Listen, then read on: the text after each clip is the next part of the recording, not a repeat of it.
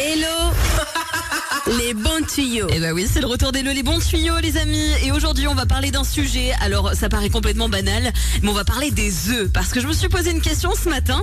J'ai ouvert mon frigo, j'ai voulu me faire des euh, œufs, vous savez, à la coque, là, avec des petites mouillettes euh, très sympathiques. Sauf que je ne savais pas si mes œufs étaient encore bons ou non.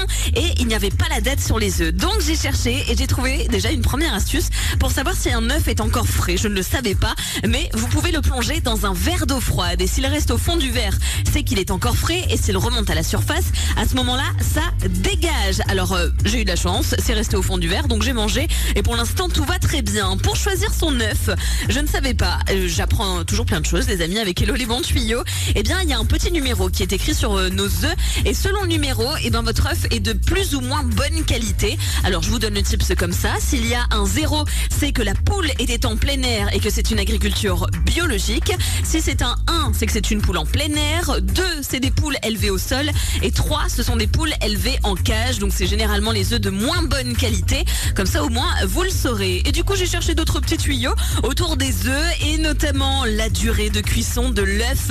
Alors retenez bien ça une bonne fois pour toutes. 3, 6, 9. Avec ça vous pouvez faire tous les œufs possibles. 3 minutes pour des œufs à la coque, 6 minutes pour des œufs mollets et 9 minutes pour un œuf dur. C'est la méthode à garder dans un coin de sa tête quand on a envie de cuisiner des œufs. Et alors la dernière chose qui vient avec les œufs, c'est le moment où il faut les écaler. Vous savez, cette galère, il y en a toujours un petit morceau qui reste et on croque dedans et c'est pas bon.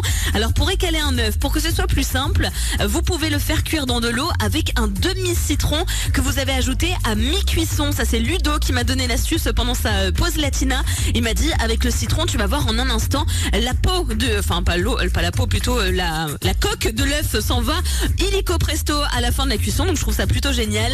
Et moi, l'astuce que j'ai toujours utilisée et je vous la partage les amis, c'est le pot de confiture vide évidemment. Vous allez le remplir d'eau froide aux trois quarts, vous plongez l'œuf à l'intérieur, vous refermez votre pot de confiture et vous chèque chèque chèque, vous allez secouer comme ça pendant 15 à 20 secondes et votre œuf va s'écaler tout seul. Je trouve ça absolument génial, ça a révolutionné ma manière de manger des œufs. Mais si vous aussi vous avez des astuces pour écaler les œufs ou alors pour les cuire correctement, eh bien évidemment, j'attends tous vos bons tuyaux sur le WhatsApp de Latina 06 58 58 58 73.